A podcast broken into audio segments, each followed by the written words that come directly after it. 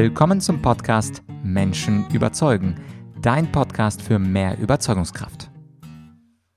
Mein Name ist Vladyachenko und in dieser Solo-Folge geht es um das Thema Empathie. Empathie ist ja seit einigen Jahren ein absolutes Modewort sowie Disruption, Change Management und andere Begriffe, die um uns herumschwirren und die wir entweder positiv oder negativ belegen. Und zum Beispiel das Wort Empathie, das hat natürlich einen tollen Beigeschmack. Empathie bedeutet ja im Alltag gesprochen, sich in einen anderen hineinfühlen zu können, ihn besser zu verstehen, zu wissen, was er fühlt und dadurch eine bessere Kommunikation mit ihm aufzubauen. Und in dieser Folge, da möchte ich dir ein paar Definitionen, wissenschaftliche Definitionen aus der Psychologie geben, was Empathie denn überhaupt bedeutet, in welchen unterschiedlichen Gesichtern und Facetten sich Empathie entfalten kann und natürlich auch, äh, was die Vor- und Nachteile sind. Das wird vielleicht für dich am überraschendsten sein, denn Empathie hat nicht nur Vorteile und ein hochempathischer Mensch hat auch empathischen Stress. Aber dazu, wie gesagt, ähm, eher am Ende der Folge. Jetzt am Anfang Anfang möchte ich dir äh, ein paar Definitionen geben. Ich fand auf der Recherche nach der Suche Empathie die äh, Definition von Wikipedia ziemlich hilfreich. Ich lese sie einmal ganz kurz durch. Empathie bezeichnet die Fähigkeit und Bereitschaft, Empfindungen, Emotionen, Gedanken, Motive und Persönlichkeitsmerkmale einer anderen Person zu erkennen, zu verstehen und nachzuempfinden. Und diese Definition ist besonders interessant aus zwei Gründen. Erstens geht es bei Empathie nicht nur um Gefühle des anderen, sondern es geht durchaus darum, um Gedanken oder Motive des anderen. Das heißt also, empathisch sein bedeutet auch die Gedankenwelt des anderen besser zu verstehen, aber natürlich auch der emotionale Teil, seine Gef Gefühle und seine Empfindungen oder seine Emotionen. Das sind also die zwei Richtungen, in die sich Empathie ähm, ja, äh, hineinbegibt geben kann. Und das Interessante ist ja auch, dass der berühmte Anthropologe Paul Ekman genau diese Zweiköpfigkeit der Empathie ähm, einmal definiert als kognitive Empathie. Das heißt, das Verständnis, was der andere äh, fühlt, also wirklich auf der kognitiv denkenden Ebene und einmal auch die emotionale Empathie. Das ist also die Fähigkeit, sich wirklich hineinzufühlen und äh, mitzuleiden, wenn der andere beispielsweise selber gerade leidet oder sich mit zu ärgern, wenn der andere sich gerade ärgert und so weiter und so fort. Das finde ich immer sehr, sehr spannend, dass man Empathie nämlich kognitiv, also denkend, rational verstehen kann, kognitive oder rationale rationale Empathie oder eben diese emotionale, gefühlte Empathie, wo ich das gleiche fühle, wie der andere fühlt. Und wenn wir uns mal das Wort Empathie aus dem Griechischen angucken, ähm, dann äh, ist das auch ganz spannend, denn es kommt ähm, aus dem altgriechischen Empatheia, gebildet aus Pathos. Pathos ist das äh, Leid oder das Gefühl oder Pathein äh, ist das Leiden und das Fühlen und äh, die, äh, das Präfix von äh, n ist äh, letztlich das Mit. Das heißt also das Mitfühlen und das Mitleiden. Ich finde es immer ganz spannend, äh, woher die Begriffe dann eigentlich kommen und Empatheia ist natürlich wie so häufig ein schlauer griechischer Begriff.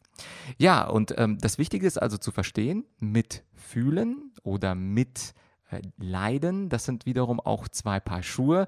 Einerseits kann ich mit der anderen Person einfach äh, Mitgefühl haben, also so, so wie ähnlich wie eine Mutter zum Kind, dass ich helfend und tröstend zuhöre und sage, ja, komm schon, das wird schon, das ist nicht so schlimm, beziehungsweise, ja, ich kann nachvollziehen, dass du das jetzt gerade so und so empfindest, aber lass uns das doch mal positiv sehen. Das ist also eher ein rationales, empathisches äh, Verhalten ein emotionales, empathisches Verhalten ist wirklich den Schmerz und das Leid des anderen auch zu fühlen. Und jetzt äh, gibt es einige Leute, die sagen, ja, Empathie, das klingt ja fast schon nach einer pseudo-esoterischen äh, Wissenschaft. Also wie kann es denn sein, dass ich wirklich mich in andere Menschen hineinfühlen oder hineindenken kann? Das ist doch absolut unmöglich. Und natürlich ist es zu 100 Prozent sicherlich nicht möglich, ähm, sich in den anderen hineinzudenken und hineinzufühlen, weil wir einfach unterschiedliche Menschen unterschiedliche Gedanken und unterschiedliche Voraussetzungen mitbringen. Aber natürlich ist diese Fähigkeit zumindest teilweise oder auch zum größten Teil die ähm, Gedanken- oder Emotionswelt des anderen zu erkennen, zu verstehen und nachzuempfinden, ist sicherlich auch trainierbar. Und da ist natürlich die spannende Frage, ja, wie denn? Und äh, das, das hat natürlich was mit einer ganz genauen Beobachtungsgabe zu tun. Denn Menschen im Gespräch, in der Kommunikation senden uns nonverbale und paraverbale Botschaften. Also die nonverbalen sind die körpersprachlichen und die paraverbalen sind die stimmlichen Botschaften. Und immer dann, wenn wir beispielsweise einen Menschen zuhören und beobachten, wie er plötzlich äh, häufiger anfängt zu blinzeln, wie er plötzlich sich ganz nervös über die Oberschenkel streicht, wie er plötzlich mit dem Gewicht, äh, mit dem Blick nach äh, links ähm, oder nach äh, rechts ausweicht oder auch mit seinem, äh, das Gewicht im Stuhl immer von links nach rechts verlagert. Also wenn wir plötzlich so eine uh, ein Unwohlsein merken, dann ist es auf jeden Fall ein, eine Möglichkeit, eher zu verstehen, dass mit dem, was er gerade sagt, der Mensch nicht wirklich äh, d'accord ist. Und ähnlich ist es auch bei den paraverbalen Botschaften, das heißt also bei den stimmlichen Elementen, wo wir plötzlich einen Räuspern haben, plötzlich sich die Lautstärke verändert und der Mensch leiser spricht oder lauter spricht. Äh, natürlich bestimmt auch die Stimme, äh, die Stimmung ähm, des, des, äh, des anderen und verrät, wie sich der andere gerade fühlt. Das heißt also, natürlich kann man es nicht genau messen, wie empathisch bist du, wie empathisch bin ich, wie empathisch ist der Sven, aber man kann durchaus an einigen objektiven Elementen etwas ablesen, wie sich der andere gerade fühlt oder wie der andere gerade über eine bestimmte Sache denkt. Und es gibt natürlich auch den Begriff der emotionalen Intelligenz. Den hast du natürlich äh, sicherlich schon mal gehört. Daniel Goleman hatte ja in den 90er Jahren das Buch Emotional Intelligence äh, geschrieben und provokant im Untertitel auch gesagt, äh, warum das EQ, also äh, die emotionale Intelligenz, manchmal wichtiger sein kann als die, ähm, in, äh, also, also als die Standard- IQ-Intelligenz, kognitive Intelligenz. Ob das jetzt für viele Jobs wahr ist oder nicht wahr ist, ist natürlich fraglich. Sicherlich ist emotionale Intelligenz für zuhörende Berufe wie äh, beispielsweise Psychotherapeuten extrem wichtig.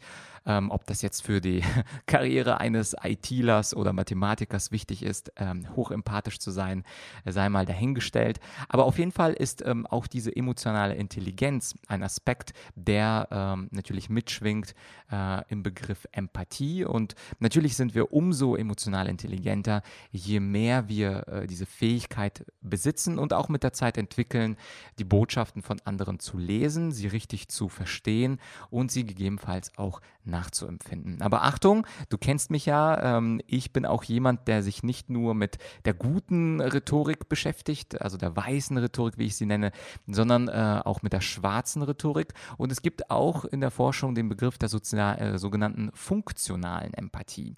Das heißt also funktional, ich tue so, als wäre ich empathisch, ich tue so, als würde ich die Botschaften widerspiegeln, als würde ich die Gedankenwelt und die Emotionswelt des anderen komplett verstehen, eintauchen können, aber ich kann dabei auch manipulative Ziele verfolgen. Das heißt also, ein empathischer Mensch, und das ist auch die Gefahr der Empathie, das muss nicht unbedingt ein guter Mensch sein, der äh, gute äh, Absichten verfolgt, der gute Intentionen hat mit dir, sondern ein empathischer Mensch kann auch manipulative Ziele verfolgen. Das heißt, nur weil der andere dir zuhört, ausführlich verstehen möchte, wozu dies und jenes äh, äh, führt und was und warum du etwas fühlst. Das kann auch dazu äh, benutzt werden von einem Manipulanten, dich besser zu verstehen und beispielsweise dir etwas anschließend zu verkaufen. Das wäre dann die funktionale Empathie und die, also funktional eben, weil ich sie mit einer Funktion nutze und nicht einfach nur, weil ich den anderen verstehen will. Und die Funktion kann zum Beispiel darin bestehen, dich zu etwas zu überzeugen, was du nicht willst, oder dir etwas zu verkaufen, was du nicht brauchst. Also, das war jetzt ganz viel Content in relativ kurzer Zeit. Ich möchte das äh, ganz einfach und deutlich nochmal für dich zusammenfassen. Empathie ist also die Fähigkeit, sich in den anderen hineinzudenken und in den anderen hineinzufühlen. Die Vorteile der Empathie sind natürlich ein tieferes Verständnis der Gedanken- und Ge der Gefühlswelt und ein Nachteil könnte sein, wenn der andere empathisch ist, aber nur um dir etwas zu verkaufen. Und zum Schluss der Folge wollte ich dir noch ein einen letzten Gedanken mitgeben heute. Und das ist der Nachteil, zu viel Empathie zu besitzen, also zu viel Mitleid mit anderen Menschen zu besitzen. Denn die Menschen, die zu viel mitleiden, die zu viel mitfühlen, die also die Emotionen des anderen in sich spiegeln können und in sich auch tatsächlich in ihrem Körper nachvollziehen, die haben dann natürlich mehr emotionalen Stress. Das heißt, sie leiden häufiger. Wenn ich also ganz empathisch bin, heißt es, dass ich ganz sensibel auf das Leid anderer reagiere und dieses Leid dann auch in mir sich widerspiegelt. Und das kann man empathischen Stress nennen, das kann man emotionalen Stress nennen, das kann man aber auch ganz allgemein mehr negative Emotionen nennen. Denn die meisten Menschen, die uns, sich uns ausschütten, sind eher, ja, ich würde mal sagen, negativ unterwegs und diese Negativität, die können wir absorbieren in unserem eigenen Körper, wenn wir zu empathisch sind. Das heißt also, Empathie ist nicht immer Friede, Freude, Eierkuchen oder ganz toller Sonnenschein, sondern äh, überempathische, übersensible Menschen, die haben es natürlich auch schwierig, wenn sie mit negativen Leid anderer äh, ja, äh, konfrontiert werden und anschließend dieses Leid dann mehr auch fühlen. Aber ich hoffe, du nimmst insgesamt aus dieser Folge Folgendes mit. Es gibt grob gesprochen diese kognitive Empathie. Ich verstehe, was der andere fühlt und es gibt diese emotionale Empathie. Ich kann wirklich mitfühlen, mitleiden, äh, das, was der andere fühlt.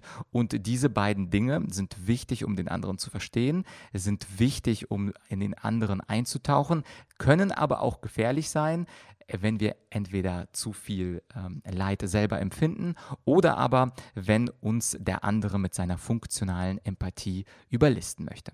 Ja, ich hoffe, diese Solo-Folge hat dir gefallen.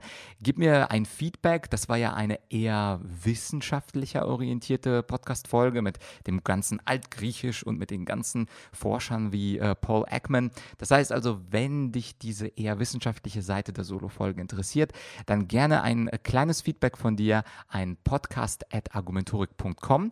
Und ja, und auch generell würde mich interessieren, äh, ob, ob es dir gefällt, wenn ich eine, ein, eine Solo-Folge und danach eine Interview-Folge mache oder du dir lieber ein etwas anderes, äh, anderen Ablauf bei meinem Podcast vorstellst, also mehr Interviewfolgen oder mehr Solo-Folgen. Bisher das Feedback, was ich bekommen habe, war, dass das Abwechseln ähm, gut ist und dass äh, man durchaus von mir und von anderen Gesprächspartnern was mitnehmen kann, aber vielleicht äh, äh, kannst du dich aufraffen und mir eine kurze E-Mail schreiben. Mich interessiert nicht äh, nur, was ich sage, sondern immer ein reger Austausch mit dir. Ansonsten, wenn dich der Podcast interessiert, wenn das die erste, allererste Folge ist, die du gehört hast, würde es mich natürlich freuen, wenn du den Podcast abonnierst, wenn du ihn weiterempfiehlst, teilst und likest und natürlich auch bei Apple oder Spotify oder ähnlichem bewertest. Ansonsten hören wir uns in der nächsten Folge. Das wird wie üblich eine Interviewfolge sein. Diesmal habe ich einen Vertreter einer anderen Partei. Ich hatte ja schon SPD und CDU und Grüne. Es wird Zeit für eine neue Partei und neue Sichtweisen, denn äh, wie du weißt, beim Menschen überzeugen geht es nicht nur um Empathie, sondern es geht natürlich auch darum, unterschiedliche Sichtweisen auf die Welt kennenzulernen. Sei gespannt, abonniere den Podcast und du hörst im nächsten Interview einen Bundestagspolitiker. Welche Partei und wer das ist, das möchte ich nicht verraten, um so ein bisschen Spannung, Spannung über das Wochenende Wochenende aufrechtzuerhalten. Ansonsten, ich wünsche dir ein tolles Wochenende und wir hören uns dann hoffentlich nächste Woche. Dein Vlad.